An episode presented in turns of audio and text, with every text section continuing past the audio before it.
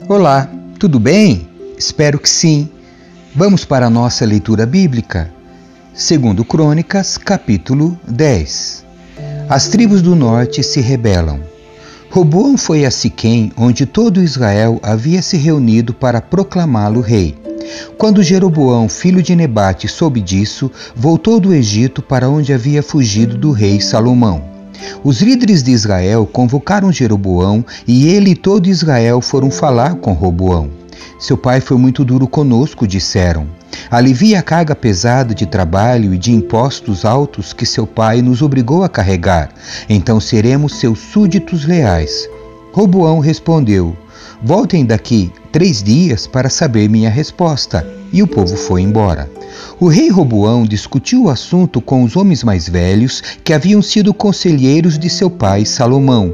O que vocês aconselham? perguntou ele. Como devo responder a este povo? Eles disseram: Se o Senhor tratar este povo com bondade, se agradá-los e lhes der uma resposta favorável, eles serão seus súditos leais para sempre. Mas Roboão rejeitou o conselho dos homens mais velhos e pediu a opinião dos jovens que haviam crescido com ele e agora o acompanhavam. O que vocês aconselham? perguntou ele. Como devemos responder a este povo que deseja que eu alivie as cargas impostas por meu pai? Os jovens responderam: Você deve dizer o seguinte a essa gente que diz que seu pai foi muito duro com eles e que pede alívio: Meu dedo mínimo é mais grosso que a cintura de meu pai. Sim, meu pai lhes impôs cargas pesadas, mas eu as tornarei ainda mais pesadas. Meu pai os castigou com chicotes comuns, mas eu os castigarei com chicotes de pontas de metal. Três dias depois, Jeroboão e todo o povo voltaram para saber a decisão do rei, como ele havia ordenado. Roboão lhes respondeu com aspereza, pois rejeitou o conselho dos homens mais velhos e seguiu o conselho dos mais jovens. Disse ao povo: Meu pai lhes pôs cargas pesadas, mas eu as tornarei ainda mais pesadas. Meu pai os castigou com chicotes comuns, mas eu os castigarei com chicotes de pontas de metal. Assim, o rei não atendeu o povo. Essa mudança nos acontecimentos foi da vontade de Deus, pois cumpriu a mensagem do Senhor a Jeroboão, filho de Nebate, por meio do profeta Aías de Siló. Quando todo Israel viu que o rei não iria atender a seu pedido, respondeu: Abaixo a dinastia de Davi. O filho de Jessé nada tem a nos oferecer. Volte para casa, Israel, e você, Davi, cuide de sua própria casa. Então todo o povo de Israel voltou para casa. Roboão, porém, continuou a governar sobre os israelitas que moravam nas cidades de Judá.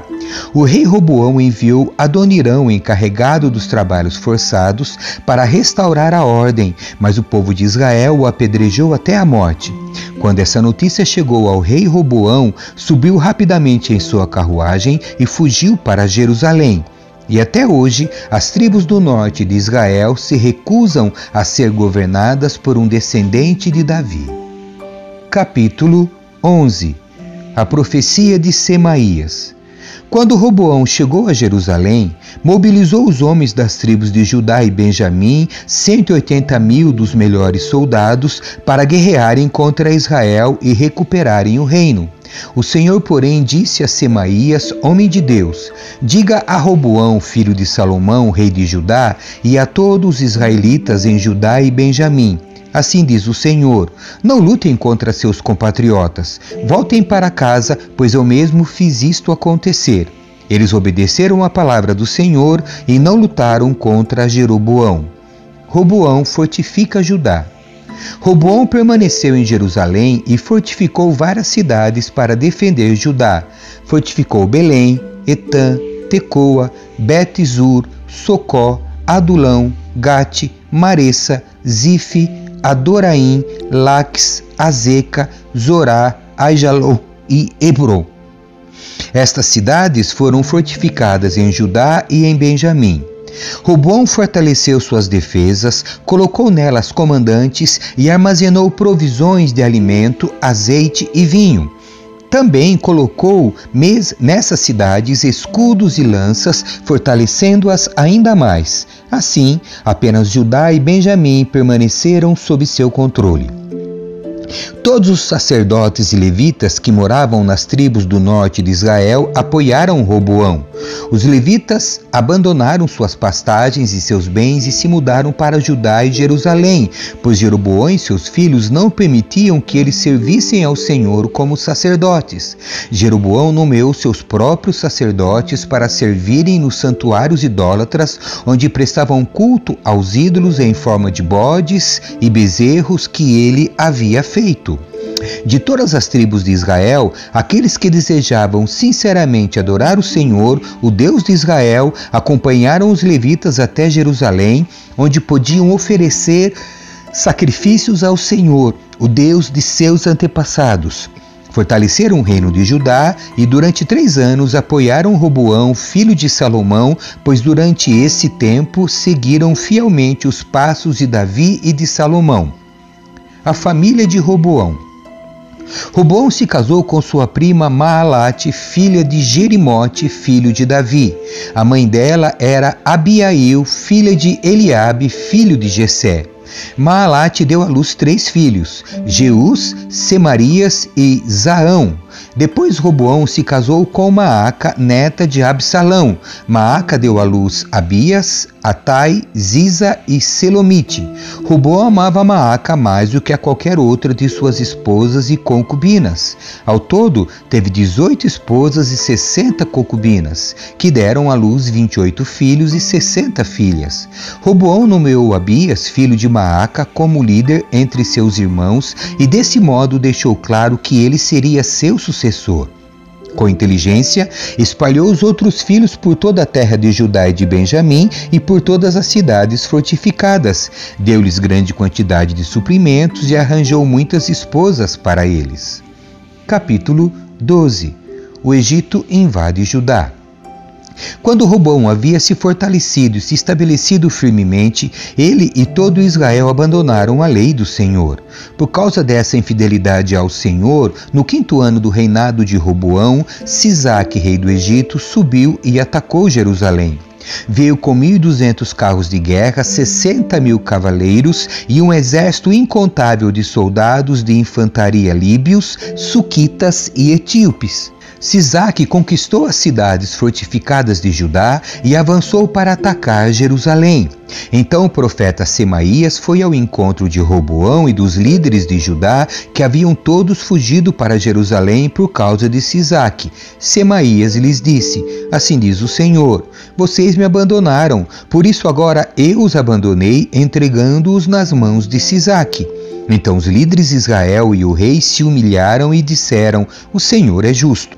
Quando o Senhor viu que eles se humilharam, deu a Semaías esta mensagem: Visto que se humilharam, não os destruirei completamente, mas logo lhes darei algum alívio. Não usarei Sisaque para derramar minha ira sobre Jerusalém. Eles, contudo, se tornarão servos dele, para que aprendam a diferença entre servir a mim e servir aos governantes da terra. Então Sisaque, rei do Egito, subiu e atacou Jerusalém, saqueou os tesouros do templo do Senhor e do palácio real, levou tudo incluindo os escudos de ouro que Salomão havia feito. Mais tarde, o rei Roboão fez escudos de bronze para substituí-los e os confiou aos oficiais da guarda que protegiam a entrada do palácio real. Sempre que o rei ia ao templo do Senhor, os guardas levavam os escudos e em seguida os devolviam à sala da guarda. Porque Roboão se humilhou, a ira do Senhor se afastou dele e ele não foi completamente destruído. Ainda havia coisas boas na terra de Judá. Resumo do reinado de Roboão. O rei Roboão se estabeleceu firmemente em Jerusalém e continuou a reinar.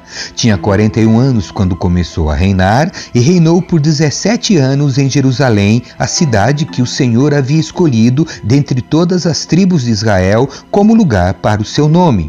A mãe de Roboão se chamava Naamá e era de Amon. Ele foi um rei perverso, pois não buscou o Senhor de todo o coração. Os demais acontecimentos do reinado de Roboão, do início ao fim, estão anotados no registro do profeta Semaías e no registro do vidente Ido, que fazem parte do registro genealógico. Houve guerra constante entre Roboão e Jeroboão. Quando Roboão morreu e se reuniu a seus antepassados, foi sepultado na cidade de Davi. Seu filho Abias foi seu sucessor. Amém. Que Deus abençoe você. 降